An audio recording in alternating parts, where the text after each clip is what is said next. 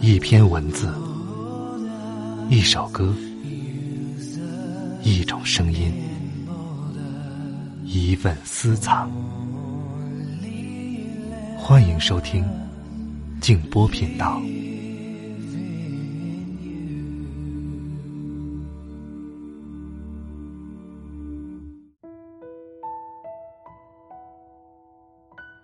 最富有的时候。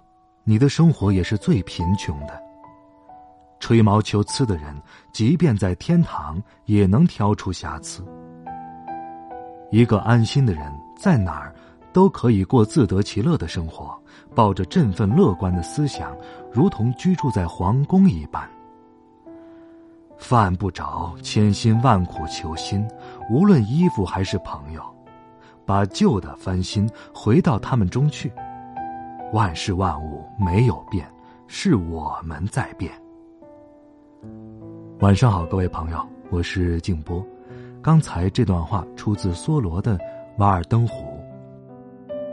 在节目正式开始之前，要告诉那些一直关心静波频道的朋友们，父亲节马上就要到了，就是在本月的十八号。我为大家定制的父亲节茶礼，如果要保证提前收到的话，需要大家提前三天拍下。购买方式，您可以通过微信公众号搜索添加“静波频道”，然后回复“父亲”就可以了。今晚要和大家分享的这篇文章来自莫言先生，《像狼一样反叛》。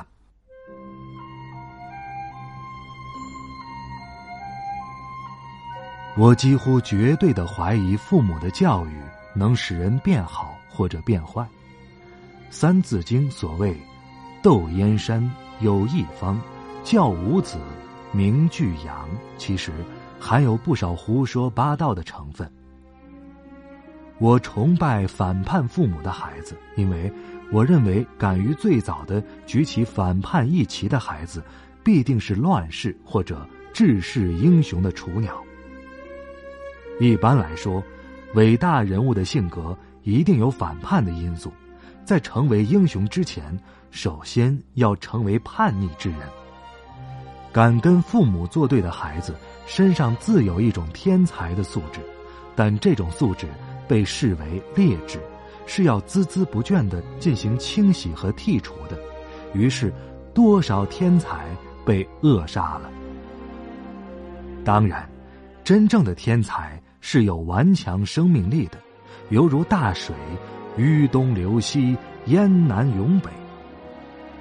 人的可恶就在于，一旦成为父母，就忘记被父母压迫的痛苦了。但更多的孩子千方百计的想成为父母的好孩子，这当然是一件好事但必须有一个前提：父母。必须具有相当的质量，文化水平高不一定质量高，官儿大也不一定质量高，高贵者未必愚蠢，也未必不愚蠢，卑贱者未必聪明，也未必不聪明。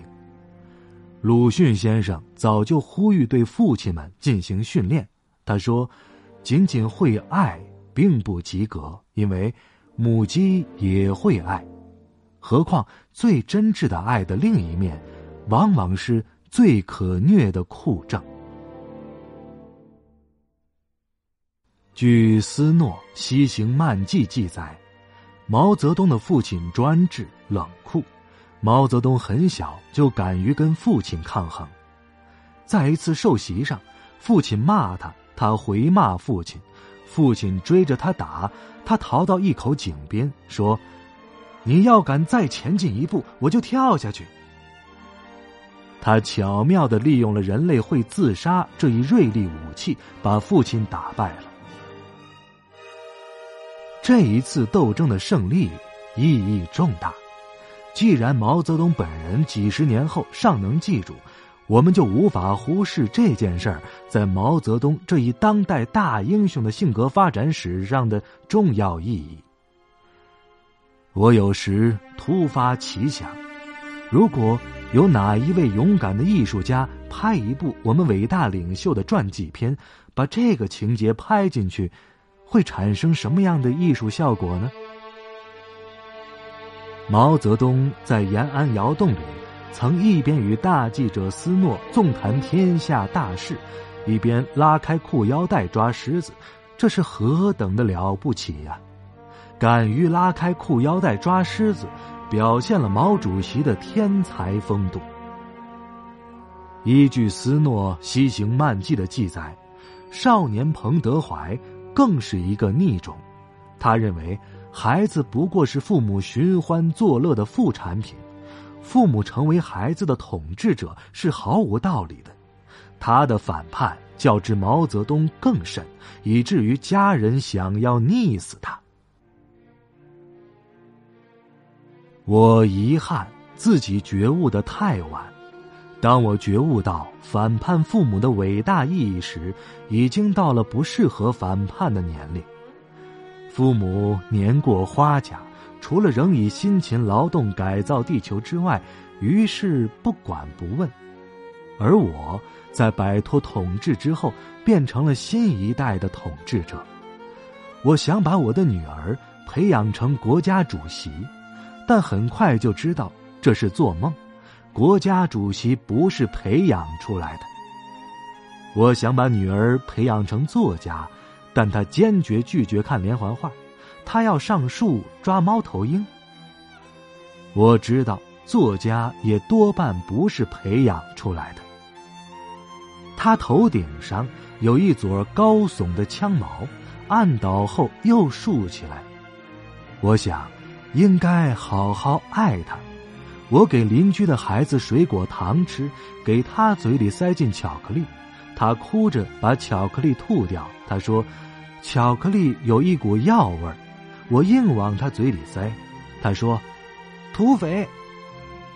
我奋力的在他屁股上打了一巴掌，一打上反抗，二打上嘟哝，三打即投降。我于是知道了，我女儿不会有大出息的。我的邻居家有一个孩子，比少年毛泽东还厉害。他父亲打他时，他像狼一样反扑，被踢倒在地之后，他无法发泄愤怒，竟大把大把的往自己嘴里塞沙土，噎得翻白眼儿。他父亲吓得脸都变色了，再也不敢打他。这个小男孩现在四岁，我每次见了他。都肃然起敬。孩子啊，别害怕，也许未来真的美好。别担心，别着急，也许你不会和他们一样，慢慢地消失在人群里。孩子啊，哭泣吧，把痛苦洒在大街上。还有你那些理想，也许明天就不一样。在今夜对着镜子。